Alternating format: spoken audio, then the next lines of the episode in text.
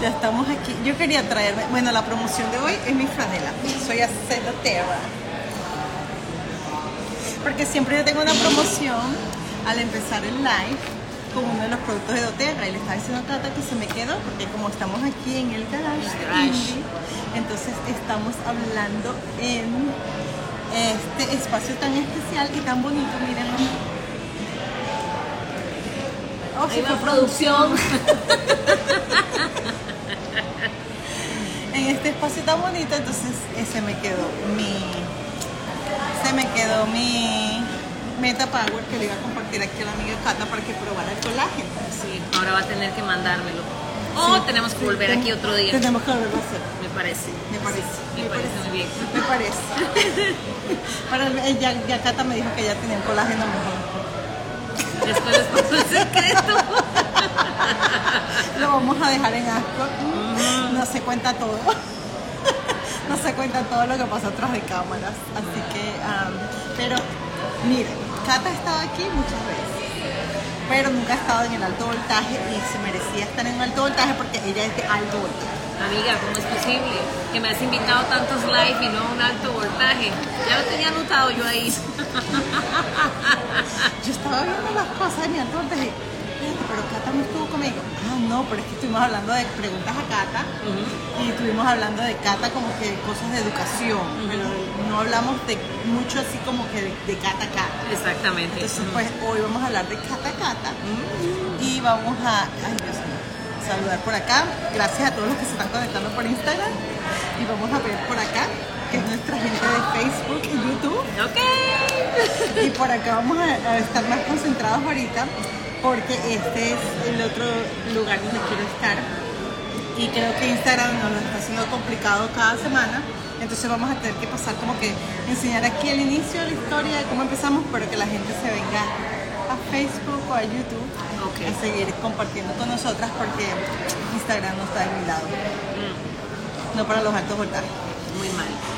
Pero bienvenida oficialmente. Gracias, amiga. Gracias. Dinos tu nombre a los que no te conocen. Todavía por si acaso hay gente que no la conoce porque yo lo dudo. Creo que debería ser yo presentándome. Pero este, ¿y cuánto tiempo tienes como maestra? Bueno, te cuento, Yosmari. Mi nombre, te voy a contar una historia de mi nombre. Ok. Mi nombre es Alejandra Catalina Soto Palma. Es grandísimo. Pero resulta que en mi familia todos siempre me han dicho, o me dicen Cata, Cata. Y yo me di cuenta que me llamaba Alejandra hasta que estaba en primaria.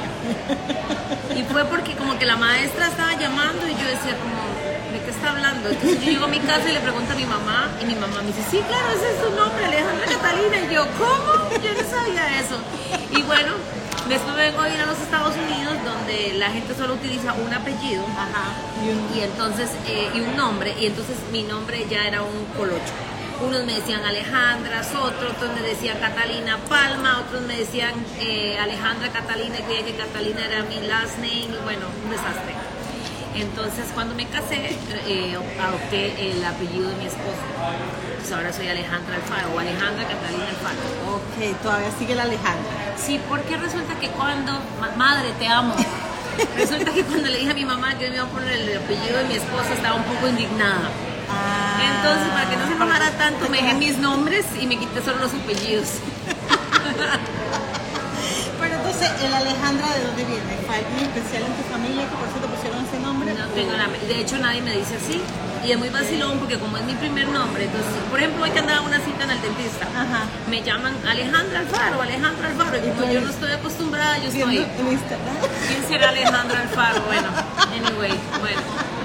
Y como en inglés también suena un poquito diferente. Sí. Esta, la profe Canta tiene, este año estoy empezando mi año número 23 como maestra. No se dice fácil, se dice fácil pero no es fácil, son un montón de años de experiencia. Yo quiero saber esta historia de ti, porque yo me acuerdo que cuando estaba chiquita me gustaba jugar a la maestra con los jugueticos y la broma y a veces con los amiguitos. ¿Tú haces lo mismo? ¿O esto no? No, de hecho yo nunca pensé en mi vida ser maestra. ¿No? Eso no fue algo como que yo tenía planeado desde que Ajá, era de que sí chiquitica, que te No. acuerdas ahí, ay, ¿cómo jugar a la maestra? O no, Pues seguramente sí me acuerdo un par de veces jugando a la maestra, Ajá. Pero como jugaba también a ser secretaria, o jugaba a la cocinita, o jugaba cualquier otra cosa, este, ser maestra no era algo como que estaba en mi lista de prioridades en la vida. Oh. Pasó porque eh, cuando estás en el colegio en mi país, en el último año del high school, del colegio, te llevan a lo que ellos llaman una feria vocacional, entonces te llevan como a diferentes universidades y cada universidad te va enseñando las carreras. Y entonces te dicen, bueno, en medicina esto es así, en, no sé, en educación esto es así, en ingeniería esto es así, etcétera. Y yo andaba ahí con mis compañeritos del colegio y yo agarré un panfleto de los de educación y empecé a leer las características que tenía una maestra y dije, mira, esto como que se parece a mí. Pero aún así, cuando es porque allá tienes que hacer un examen de admisión para entrar a la universidad, cuando yo hice mi examen de admisión y lo pasé, yo puse educación como segunda opción. Mi primera opción era enfermería. Y ahora digo, gracias señor, todo lo haces muy bien. cuando, cuando uno agradece lo que no pasó, ¿verdad? A veces nos, nos quedamos pegados en que, ay, yo quería hacer esto, pero no lo fui. No, en este caso tú dices, gracias a Dios porque mi camino era este. Y mi mamá es maestra también. No digo que mi mamá no, no por influencia, probablemente sí, pero yo no, me, yo no me recuerdo como diciendo, ah, como mi mamá es maestra, yo voy a ser maestra también. O que tú fueras a la escuela de tu mamá donde ya trabajaba y te quisieras agarrar los papelitos. No, en algún momento, en algún fui porque mi mamá empezó a, mi mamá primero nos escribió a todos nosotros y luego ella estudió. Entonces, ella empezó a estudiar vieja, técnicamente, digamos. Ok. Entonces, eh, eh, mi mamá, cuando ya, ya empezó a ejercer, ya yo estaba en la universidad. Entonces, más bien eso a mí me ayudó mucho porque en algún momento que hacía mis prácticas universitarias o tareas o todo, mami estaba ahí. Ah, ok, ok, qué interesante, ¿ves? Que a veces nosotros podemos asumir algo de una persona y no es así, es totalmente lo contrario. Es como que, ok, yo pensaría toda la vida que yo me imaginaba a Cata jugando con los muñequitos y diciéndoles a todos cómo hacer las cosas. Estábamos hablando también de eso, del gen de maestra, pero no, se desarrolló después. Después, Sí. y ya en todas partes lo usa, porque imagino que sales en público y si hay un montón de niños, tienes una forma como que contrólate, contrólate, que no estás en el salón de clase. Fí- Fíjate que también la gente a veces cree mucho eso, Tampoco. pero eso no sé si es en mi caso o no sé si es como un mito, ¿verdad? Como a veces te dicen, ah, eres la maestra, venga, haga Ajá. los juegos, o eres la maestra, venga, controla a los Ajá, niños. ajá. En, en mi caso no es tan así, por ejemplo, los jue- yo no soy buena para hacer juegos, así que si estoy en una fiesta de niños no me pongas a mí a hacer los juegos porque yo no los voy a hacer, ese no es mi fuerte Ok. digamos. Pero sí, sí, sí tengo eso como, ay, a veces quisiera explicarle a alguien tal cosa o así, sobre todo cuando la gente escribe cosas, tengo esa parte como de la ortografía y La- todas la esas cosas me, me mata, ¿verdad? Pero sí. Cata, ¿tú crees que ahorita el nombre La Profe Cata es tu marca personal? Yo creo que sí. Creo que me ha tomado un tiempo construirlo, pero yo siempre le digo a la gente que que la profe Cata no deja de ser un personaje entre comillas, porque siempre lo que yo enseño en redes y todo eso soy yo. Exacto. ¿Verdad? Yo, yo- a mí no me gusta como inventar historias, Eres auténtica. ¿verdad? Yo soy quien soy. Sin embargo, está, digamos, la cata la- o la parte íntima que, que es, que tal vez es la que conoce mi familia o mi esposo, la gente que está siempre conmigo, ¿verdad? Ajá. Fuera, digamos, de todas las cosas que uno muestra. Ajá. Porque aunque yo soy bastante transparente y me gusta enseñar la realidad de las cosas, yo siempre trato como de postear o de poner las cosas que le ayuden a la gente o que le alegren el día a la gente. Entonces, por Ajá. ejemplo, si Cata está teniendo un mal día, yo no voy a salir ahí en mis historias "Mm, qué mal día, estoy deprimida, ¿verdad? No, ¿verdad? Y también tengo, también tengo es, mis días es válido tenerlo, pero no como para salir en la pública. Sí, es cierto. Oye, por supuesto que todos mis días no son color de rosa, ni mucho menos. exacto. ¿verdad? Entonces, tal vez la gente, como lo ve a uno siempre alegre y todo, cree que uno siempre está así. Tengo que decir que gracias a Dios la mayoría de mis días son, son, son de, de colores, ¿verdad? Pero, pero como todos, pues tenemos nuestros días no tan buenos. ¿Ves? Me acabo de identificar contigo porque es totalmente, yo siempre estoy súper como que hiperactiva, así como que ¡ah! Y la gente cree que todo el tiempo yo estoy así, pero si hay momentos en que uno dice, no, este día hoy sí quisiera quedarme dormida todo el día. Y es normal y es válido, y somos Sí, humanos. Por supuesto, por supuesto. Entonces normalmente yo lo que hago es que a veces cuento después. Oye, ayer no fue un buen día, pasó esto y esto y todo, ¿verdad? Pero, Ajá. pero siempre, siempre mi, mi objetivo es este, acompañar a la gente y subirle el ánimo a la gente y pues que la gente tenga un día bonito, que sonría de alguna cosa que yo estoy contando o lo que sea. Hoy no vamos a hablar de la educación, porque ya eso lo sabemos, ya eso está en otro Instagram Live. Hoy vamos a hablar más de Cata, entonces yo quiero saber de Cata cómo le fue en su vida de inmigrante. Yo sé que te trajo el amor a Estados Unidos, pero tú sabías inglés cuando llegaste aquí, cómo fue el proceso de adaptación, ya sé que tenías tu esposa aquí, pero obvio no tenías a toda tu familia y uno en los países de uno crece muy pegado a la familia. ¿Cómo era tu proceso? Cuéntanos, cuéntanos un poquito de eso para que la gente conozca más de, Bueno, la profe Cata. algo que siempre le cuento a la gente es que eh, el sueño americano era algo que no estaba en mi mente ni es algo que está presente en mi familia. Yo escuchaba mucho a amigos míos o a familias de mis amigos hablar del famoso sueño Ajá. americano y toda esa cosa, pero fue algo que yo nunca pensé para mí, ni mucho menos. Era el destino, como dijiste, me- el amor me trajo, es el culpable, es el colágeno mío, ¿verdad? ya lo dijo. ¿Verdad? Se, quedaron hasta aquí, escucharon al principio.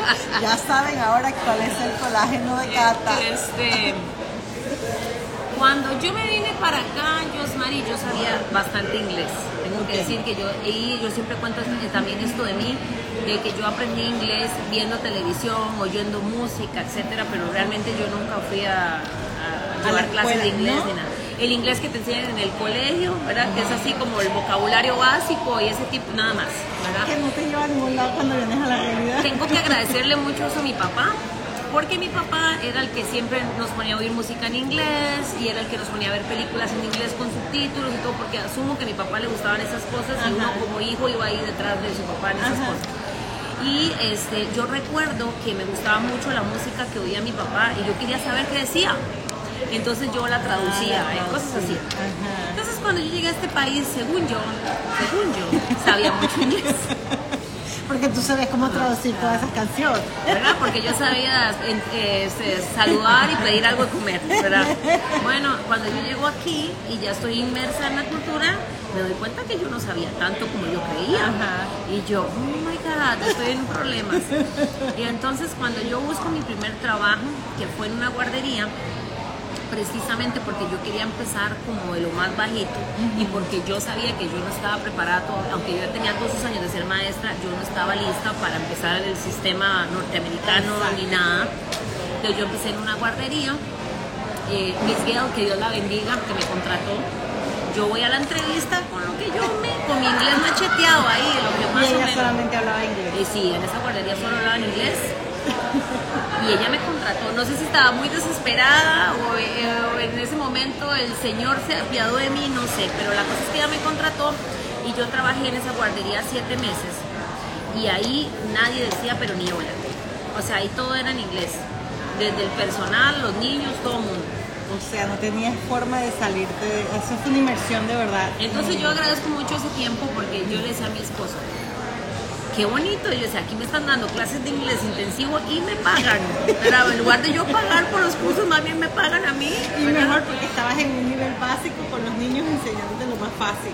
Entonces yo me veo ahora, siete años atrás que tengo yo de estar acá y es otra cosa. Y, eh, y bueno, tú sabes que uno nunca para de aprender.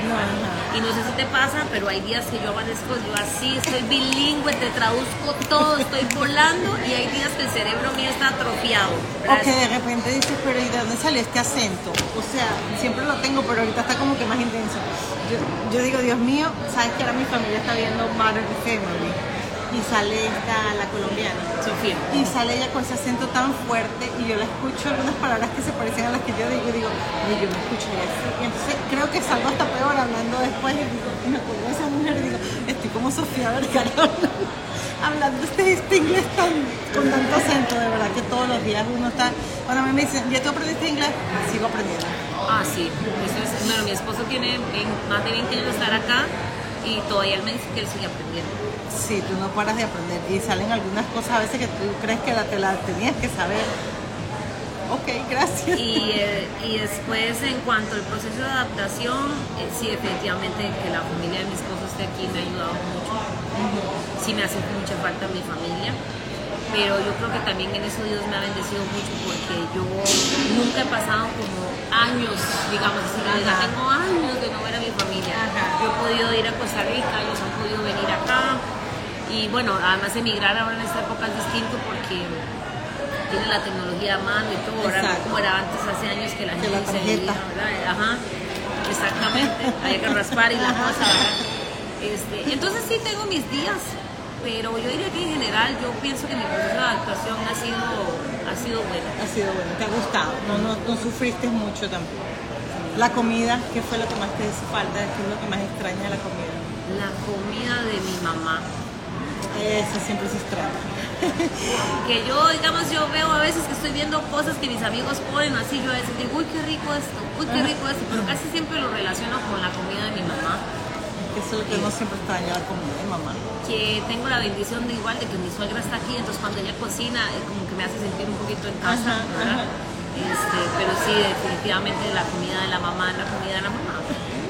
Y en, y en, cuanto a que por lo menos la comunidad costarricense no es muy grande acá en Indiana, ¿te extrañas esa No, vida es- social no, o tú sí. estás ok con que... No, eso es como de las cosas que más me han pegado. De hecho, hace como un año que las conocí a ustedes, Ajá. era porque yo había empezado a ir a una terapia eh, con la psicóloga, porque fue ese- el año pasado fue cuando yo sentí como más ese golpe de, de, de- de mi- de migrar, digamos. Ajá. Y entonces cuando yo tengo conversaciones con la psicóloga, ella me dice, Cata, pero es que tú eres un, ser sociable, o sea, esa es su personalidad. Ajá. Usted no puede estar en su casa solo con su esposo. Ajá. Yo decía, no, pues yo estoy bien, no, no, tú tienes que salir al mundo, hablar con la gente, la cosa, ¿verdad? Porque la comunidad tica, mis amigos ticos, que los quiero, los quiero mucho a todos, pero eh, nosotros no somos como ustedes, por ejemplo. O no son así reunidos de eventos, ¿no? No, no sé si es porque la comunidad tica aquí no es tan grande. Eh, el, el tico es muy curioso porque si vas a Costa Rica la gente te va a decir que el tico es amable, que es muy friendly, Ajá, que te abre ¿verdad? de Y. Y yo creo que eso está como en nosotros, pero no sé si es como fuera de ahí. eh, es difícil contar También. con la misma gente.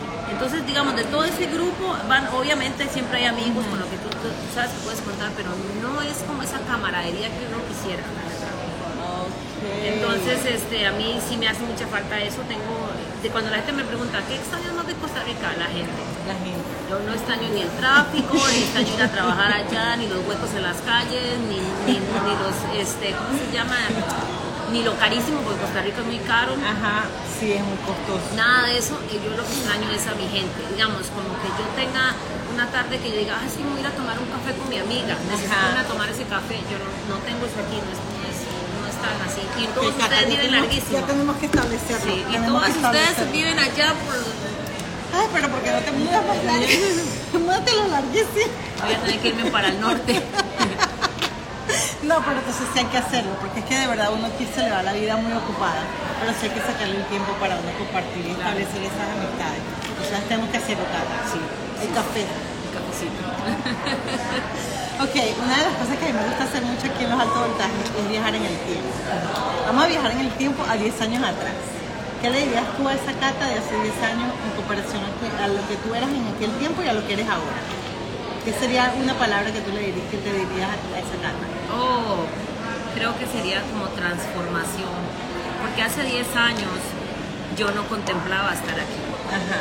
Ni sabía que en esa eh, que un año después iba a venir una época muy dura en mi vida. Eh, yo estaba en una, eh, yo estaba en- hace 10 años yo estaba en una posición que según yo era como lo mejor, ¿verdad? Ok. La, casi que la gloria, la perfección, whatever. En tu momento eso era lo máximo. Tú estabas en lo máximo. Ajá. Y sin embargo, eh, pasé una situación muy dura en mi vida que por un momento creí que no lo, que, o sea, que no lo iba a superar. Por mucho tiempo me vi como una fracasada a mí misma, ¿verdad? Porque no había podido alcanzar tal vez algunas metas que yo tenía. Pero digamos, yo me veo ahora y ahora digo, si todo eso no hubiera pasado, yo no estaría aquí ni sería la Cata que está aquí sentada hablando contigo. ¿verdad? Bendito Dios que así es, porque pienso que hay mucha gente que tal vez ve 10 años atrás y, y más bien ahora está en una peor posición por las cosas de la vida. Yo no creo que nadie planee estar en una peor posición, ¿verdad? Eh, todos queremos estar mejor, pero yo siento que yo ahora soy más valiente, más decidida y un montón de cosas más, como más empoderada de mí misma por un montón de cosas que me sucedieron en, en ese, en ese- en ese- en ese transcurso de tiempo, ¿verdad? Y yo no me cambio. Sufrí mucho en su momento, pero yo no me cambio. O sea, a mí me gusta quien yo soy ahora. Ajá, ¿verdad? De hecho, yo eh, eh, cuando yo empiezo mis clases con mis niños, todos los días comenzamos con una pregunta. Precisamente la pregunta de hoy era esa. Si pudieras cambiar algo de tu vida, ¿qué sería y por qué? Entonces yo les decía, chicos, si ustedes me preguntan, yo no cambiaría nada.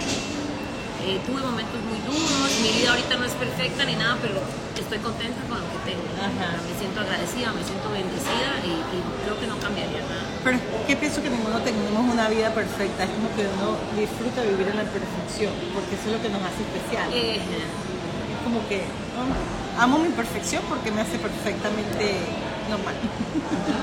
Y también no sé por qué, es que creo que eso es como un estigma social que yo, eh, que yo en, el trans- en el transform no entiendo, pero como que nos hacen creer que uno siempre tiene que estar contento, como que todo siempre tiene que estar bien, ¿verdad?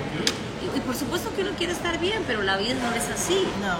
Y entonces yo digo que más bien tienen que prepararnos para, en Costa Rica hacemos para las vacas flacas, o sea, cuando, cuando la estás pasando mal Ajá. que, la- que el momento que tienes ahora sea tan bueno que cuando la estés pasando mal, pues sí, la estoy pasando mal, pero me voy a poder levantar, no me va a derrotar, ¿verdad? exacto. No me va a arrollar el tren.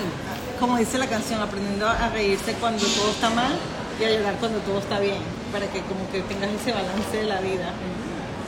Sí, estoy totalmente de Cuando acuerdo. uno pues a veces la está pasando bien mal en ese momento, pues sí, se la acabó, se siente muy mal, cree que es el fin del mundo, whatever. Ya luego pasa el tiempo y uno dice, ah, ya entendí la lección de la vida, o esto me ayuda a esto, etcétera, etcétera, ¿verdad? Entonces, Ahora, ahora la cata de ahora, tú sientes que tienes como que qué estrategias usas para cuando las cosas no están bien, cuando sabes que es un momento de que, uff, esto no se sale como yo quiero, ¿cómo, cómo le haces para modificar esa, esa energía? Bueno, eso tiene mucho que ver, aunque dijiste que no íbamos a hablar de eso, con todo lo que yo he aprendido de disciplina positiva, Ok, ¿verdad? Este, yo misma he aprendido ahorita a canalizar mis emociones, he aprendido a cuándo quedarme callada, por ejemplo, ¿verdad? Y dejar pasar un momento mejor de silencio, Ajá. que no vaya ahí como una explosión y toda la cosa para poder analizar bien lo que está pasando y meditar. Eh, normalmente cuando uno está como en medio de la crisis no piensa, No. ¿verdad? Que eso es todo lo que te he dicho que, que, aprendí- que he aprendido con toda esta eh, travesía y ve, ve exactamente eso, ¿verdad? Es, es un desastre, todo está mal, me voy a morir, qué desgracia, porque a mí, bla, bla, bla, ¿verdad? Todo lo que todos nos decimos Ajá, todo el tiempo. Y, y ahora yo he aprendido como a hacer un alto, que voy a parar un momento, voy a meditar esto, no le voy a dar como mucha bola ok. y luego como que las ideas empiezan a... Y bueno, hay, hay- cada uno tiene sus estrategias. Por ejemplo, a mí me ayuda mucho salir a correr. Ujú.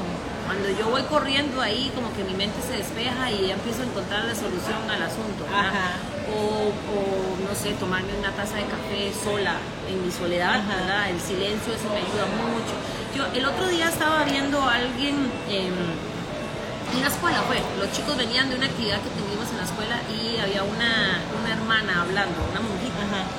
Y ella estaba diciendo que cada uno tiene como que buscar eh, las cosas que le traigan paz. Y entonces ella hablaba el ejemplo de ella. Dice que ella por alguna razón le gusta mucho la caricatura de Snoopy. Ajá. Entonces dice que ella tenía muchos dibujos de Snoopy y cuando ella estaba como en un momento frustrada, ella los veía y eso Eso le ayudaba. ajá. Y yo dije, mira qué interesante, uno realmente tiene buscar qué es eso que me ayuda a mí a tranquilizarme. A Ajá, si será oír música, si será meterse al baño y darse una ducha de agua fría, si será acostarse a dormir, no sé, ¿verdad? Cada persona pues tiene sus cosas. Es Eh, identificarlo, ¿verdad? Ajá, y, y trabajar en ello, ¿verdad? Porque, porque a veces nos quedamos esta- estancados en algo, ¿verdad? Ah, digamos en lo malo, me quedo ahí, no, tra- no busco soluciones, no digo nada, todo es una desgracia y ya. Ajá. Pero cuando tú encuentras esa cosa que te trae paz, que te trae tranquilidad, que te- entonces eso te ayuda como a despejar. Y, y esto ahora, yo sé que dijimos que no íbamos a hablar de la educación, pero piensas que esa este, disciplina positiva entró a tu vida entonces en el momento donde tú más la necesitabas, cuando estaba algo que sabías que necesitabas cambiar contigo. Totalmente. Y eso vino como a complementar, a quién era yo. Porque ahora digamos que yo he estado estudiando esto y entonces yo entiendo muchas cosas que yo tenía de antes. Ajá. Que yo digo, "Oh, mira, esto se alinea con quién yo soy, pero ahora ya yo voy entendiendo por qué, ¿verdad? Ajá. Y entonces, si todas esas cosas que no me pasaron antes a mí no me hubieran pasado, yo no hubiera llegado, digamos, a eso. A esa, a esa op- oportunidad de aprender algo diferente. No te se llamaba la atención probablemente. Probablemente que no. Porque incluso esas cosas yo las aprendí cuando me vine para acá.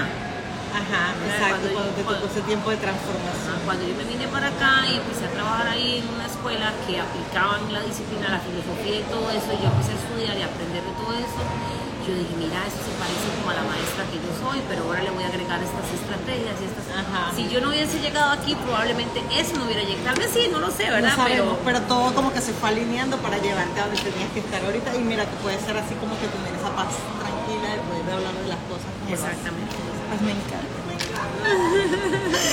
Am, cuéntame una de esas anécdotas que tú te acuerdas todavía, que es cuando te acuerdas te ríes, porque es que no, es una de esas cosas que te pasaron en la vida, o de maestra aquí, o en Costa Rica, donde sea, pero una anécdota que tú sepas que te pasó, que, este, Una anécdota de maestra. o de cualquier cosa, que tú sepas que es una de esas anécdotas.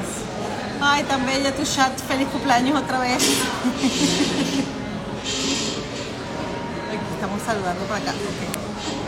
Una de esas anécdotas que en algún momento de tu vida que todavía en esta época tú te acuerdas. Ay, Dios, no sé, me han pasado tantas cosas divertidas, digo yo. Pero, eh, no sé, ¿qué será? Mientras tú cuentas, mien- mientras tú te acuerdas, te voy a contar algo. Cuando yo llegué acá a Estados Unidos, yo me acuerdo siempre de esto porque fue que nosotros, mi hermana y yo queríamos, en esa época no existía la forma de tomar fotos y poderlas mandar por, por un correo electrónico. En aquella época tenías que sacar el rollito de la cámara este, y después ir a mandarlas por correo. Entonces nosotros pensábamos que podíamos mandarlas como por correo, tipo postal, y resulta ser de que no sabíamos suficiente inglés para mandarlo. Y andábamos en la oficina postal haciendo señas que envelope, plain, Venezuela. Oh my Y god. todavía me acuerdo y me río porque las dos, pie había una cola larguísima porque la señora de verdad quería entendernos, pero tampoco existía Google Translate ni nada eso como que normal de que lo pudieran tener en la oficina postal, sino que ella tenía que ni tener un diccionario porque te iba a saber ella que se iba a encontrar con dos que hablaran muy español. Entonces, este, esa es una anécdota que me hace reír todavía, a pesar de que han pasado 22 años, porque fue súper cómica. ¿Te ha pasado algo? Bueno, una cosa que me pasó, no, no exactamente, pero que más siempre cuento esta historia, estaba yo en el kinder, Ok. imagínate. Y entonces eh, la maestra eh, daba anuncios, o sea, era, chicos, mañana tal cosa, chicos. Y entonces la maestra dice, chicos, que mañana tienen que traer una jota. Sí. ¿Qué será una jota? Entonces uno como niño llegaba de mi mamá y decía, mami, la maestra del kinder dijo que yo mañana tengo que llevar una jota y si yo no llevo esa jota va a ser un problema. Y mi mamá me decía, pero ¿cómo Catalina una jota? Yo no entiendo, una jota así dibujada en un papel. Yo le decía, mami, sí, seguramente, yo no sé, pero la maestra insistía mucho en la jota y la jota y la jota. Y mami, bueno, está bien, entonces mami de verdad me dibuja una jota en el papel, me dobla el papelito en cuatro y me lo pone en la gabacha del kinder. Ya, entonces al otro día la maestra dice, bueno niños, la jota que les pedí ayer, ¿verdad? entonces se va Catalina con el papel y resulta que no era una jota, era una cuota. O sea, era dinero lo que la maestra estaba pidiendo.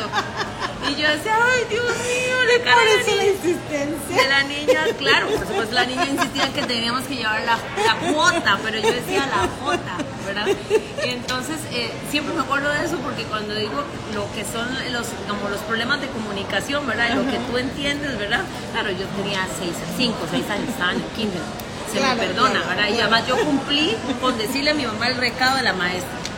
De que yo no entendiera mal era otra cosa. Se rompió ese recado en cuanto Sí, Ay, sí, ay, está cómico, de verdad. Sí puedo ver que todavía te acuerdas de eso. Que todo el mundo entregando su papelito y tú, su dinero y tú que, Y yo con mi Ay, yo la me quedo con mi jota guardada. Sí, era la cuota.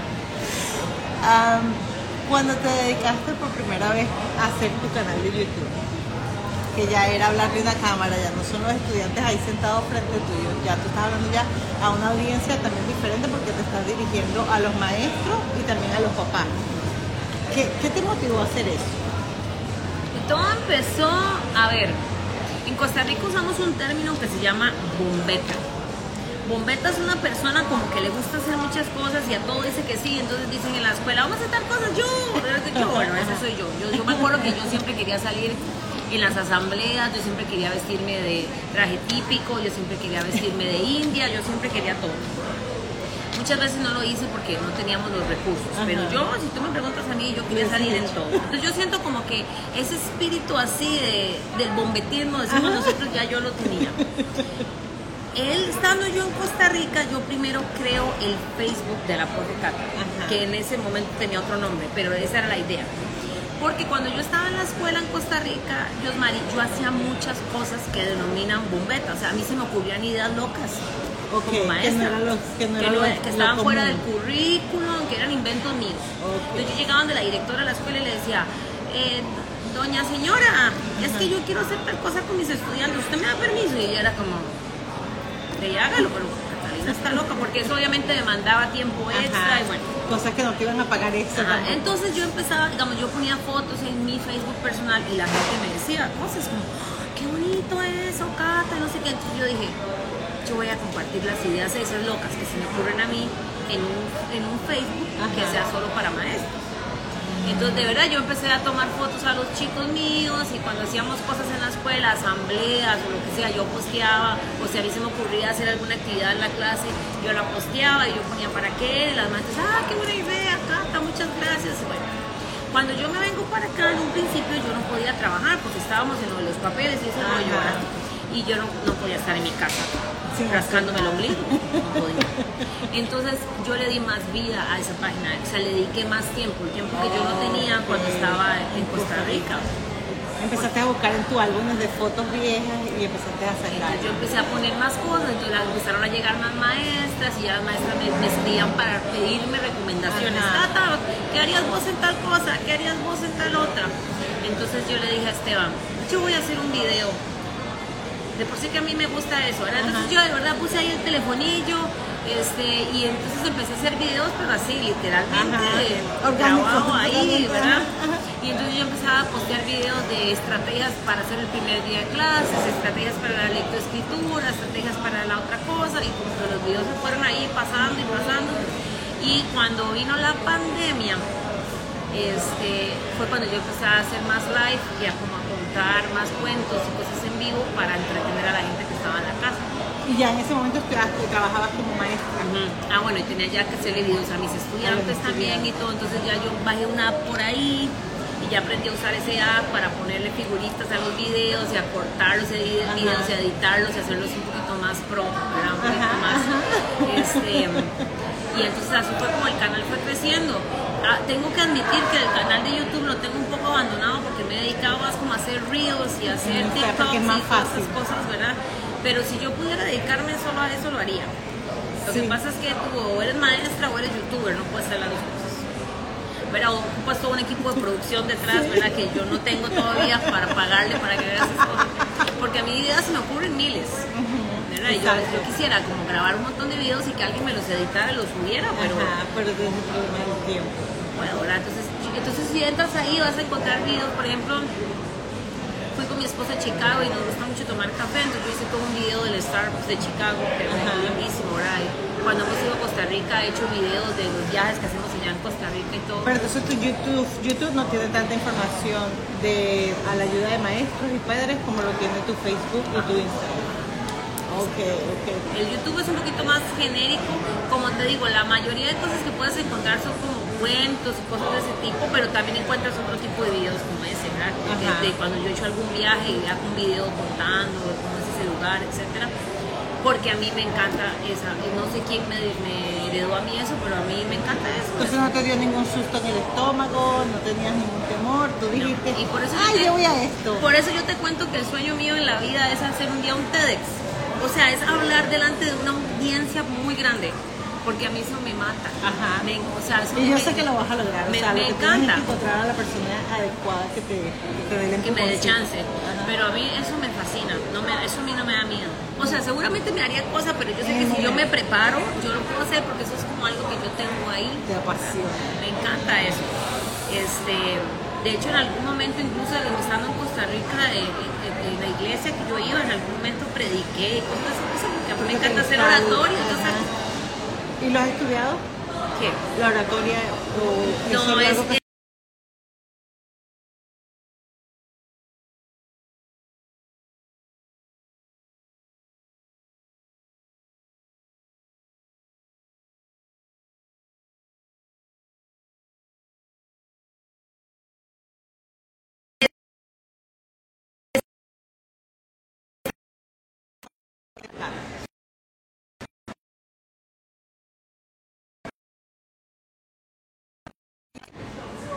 cómo sería acá en Estados Unidos venir a trabajar para acá.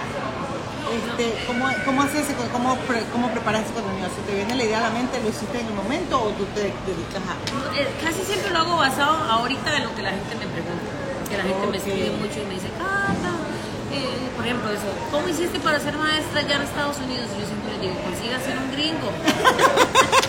Ese fue mi caso. Exacto. Pero es que mucha gente... Pero tú saliste doble bendecida, porque era gringo, pero también tico. O No, sea, porque la gente cree, o sea, mucha gente realmente cree que yo estoy aquí porque hay programas que traen También. maestros, ¿verdad? Y hay visas de trabajo. Sí, entonces la gente donde ve que yo soy maestra en Estados Unidos creen que yo me vine así. Entonces me preguntan, ¿cómo hiciste para yo hacer lo mismo? Y yo, consíguese un gringo. Yo no, ya cuando yo le explico a la gente, no, es que mi caso es un poquito diferente, porque entonces por eso fue que yo una vez, eh, yo tengo dos live guardados con gente, con colegas míos que sí se han venido con visas de trabajo, que sí se han venido, ajá, o con programas que los traen, los sponsorean y toda esa cosa, porque la gente siempre está Ajá. interesada en eso.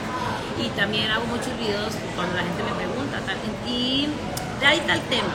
O a veces se me ocurre, hago alguna actividad en clase, que es lo que te digo, y que Ajá. yo veo que funciona y que a los chicos les gusta, entonces digo, yo voy a compartir esto, entonces hago un video de eso, ¿verdad? de, esa actividad, etcétera. Y siempre hay alguien que les sirve. sí, sí, al- siempre hay alguien que te está escuchando. Mira, aquí dice alguien, oh, aquí está el Miki Mendoza. Hola, Miki. Mendoza. Ahí está Ajá. Male. Hola, Male, ¿cómo estás? Felicidades, amiga. Sigue creciendo con tus nuevos retos y proyectos. Que Dios te continúe bendiciendo. Ahora, ahora los martes con tu nueva programación conjunto de emprendedores de años, de años o actuales. Ay, gracias, gracias, gracias. Mira, ahí está Male. Male. Este, am, Ajá, entonces cuéntame otra cosa. ¿Cómo salió? Yo sé que ustedes en Costa Rica usan el tema, como nosotros por lo menos usamos el chamo o el chama, ustedes como que usan el camarada, ¿verdad? No. Entonces, ¿cómo salió esa palabra? Y cuéntame cómo salió esa forma de tú dirigirte a tu audiencia como Pero, camarada. y, y- y sabes que lo eliminé. ¿Lo eliminaste? No, no me he dado cuenta. Bueno, es todo un rollo lo del camarada. Resulta que mi hermana, ella es la que me asesora un poquito. Porque Ok. mi hermana, como es menor que yo, muchos años, Ajá. entonces ella todavía está joven y jovial, ¿verdad? Y más o menos sabe lo que los la juventud le Los gusta y todo. ajá. Entonces ella me dice, vea, Cata, a la- normalmente cuando tiene un canal así, los influencers le llaman a su audiencia de alguna forma, entonces Ajá. su audiencia se identifica por esa manera. Exacto. Y yo dije, ah, mira. Y bueno, yo voy a buscar un término. Pero yo no quería usar, por ejemplo, colegas, Ajá. porque decía yo, es que colegas serían solo maestros. Y la verdad, aunque yo no tengo, aunque el 90% de mis seguidores son maestros, también hay gente que no lo es. Exacto. Entonces yo no, no, colegas no. Bueno, amigos, no, eso es muy común, todo el mundo lo usa. Bueno, empecé a pensar así. Entonces yo me metí a, a Google y puse un término que se refiriera a una comunidad de gente y me salió camarada. Ok. Y yo dije, mira, está vacilón. Ajá. entonces ya fue cuando yo empecé con lo de camaradas. Pero yo misma nunca estuve completamente convencida porque la gente me escribía mucho, que mucha gente le choca demasiado. Ah, ok. ¿Y por qué le choca? Porque, por ejemplo, me ha escrito mucha gente de Venezuela Ah, de que, por lo que de- el régimen y que los seguidores de Maduro son los que les dicen así, que no sé qué, y bueno, y luego la gente en Nicaragua me dice que los seguidores de, de este tipo, el que está en Nicaragua, y los seguidores de Fidel, y bueno, como que es muy relacionado con la tropa, con la, con parte de la dictadura Y toda esa cosa, ¿verdad? Y entonces en Colombia me han escrito que es como a los de la guerrilla son los que le dicen así, todo.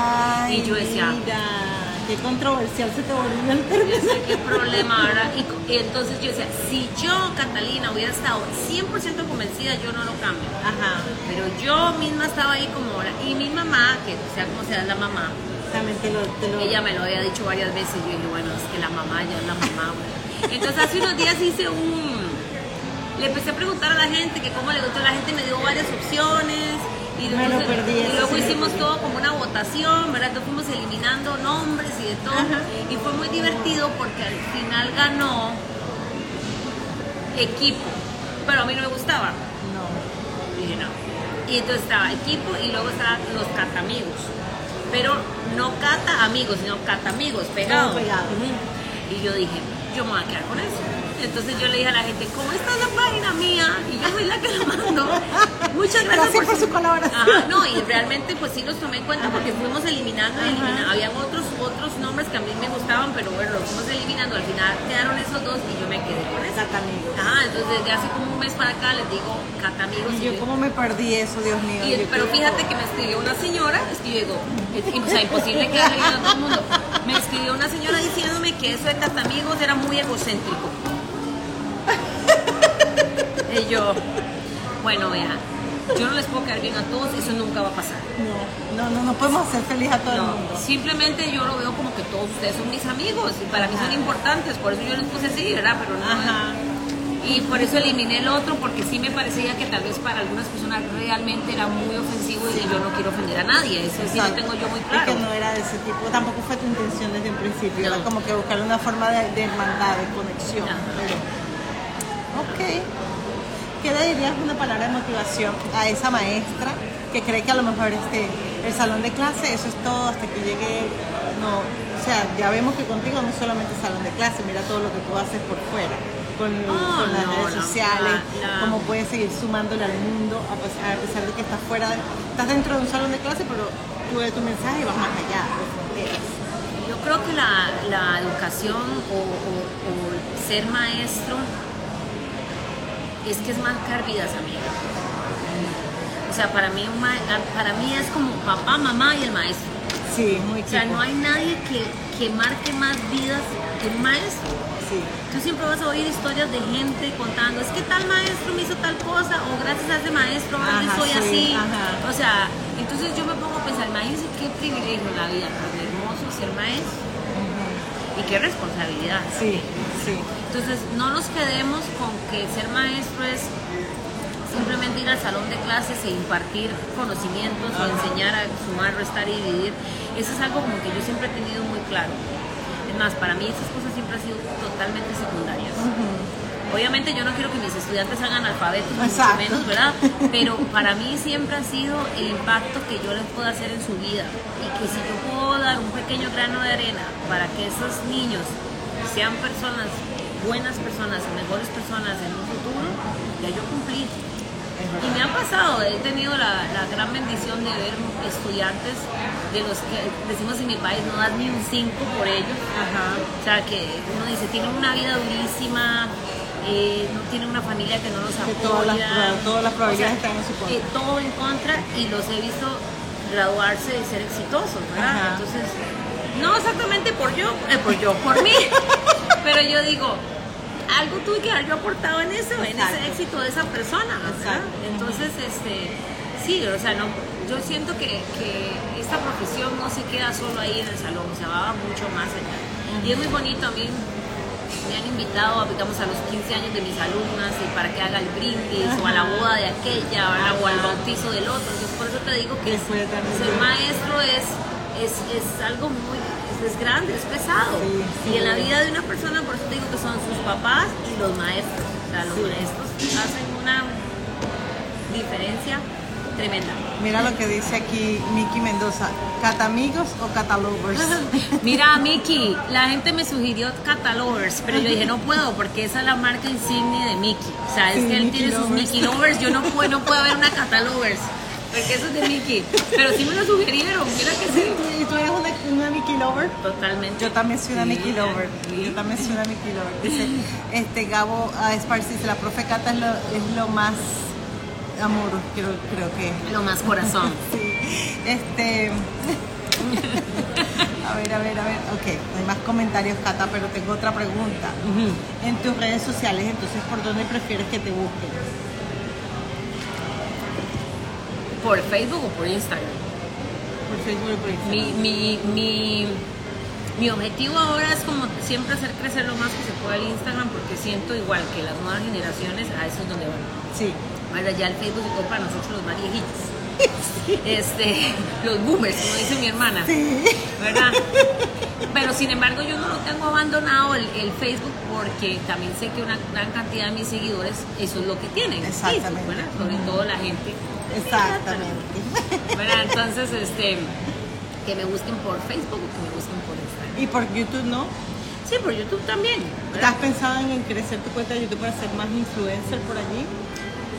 En algún momento, yo no pienso cerrarla ni abandonarla, ¿verdad? Pero como te digo, ahora la tengo un poquito ahí porque es muy difícil ser youtuber y solo Mickey puede hacer todas esas cosas, solo él puede trabajar y, hacer programas de televisión y YouTube, no sé cómo hace tantas cosas ese hombre. Te muchachos, ahora se metió en el chisme, ahora se metió en el mundo del chisme. Solo él puede Yo no sé cómo le hace, porque ya el mundo del chisme es otra historia, ya ahí tienes que estar pendiente de lo que está pasando por todas partes. Yo no sé cómo él le saca tiempo, de verdad que no no, no soy tan carga, decimos en mi país. No puedo tanto, pero bueno. Pero mira, yo soy entonces ya oficialmente una cata amiga. Así que estoy sumamente agradecida de que hayas dicho que sí. Gracias a todos los que nos acompañaron por acá por Instagram. Este, gracias por todo ese apoyo que ustedes le dan a Cata, que me dan a mí, que nos dan a todos, porque de verdad que así que no puede seguir creciendo. Y por este lado, gracias a nuestra gente de YouTube y este, Facebook.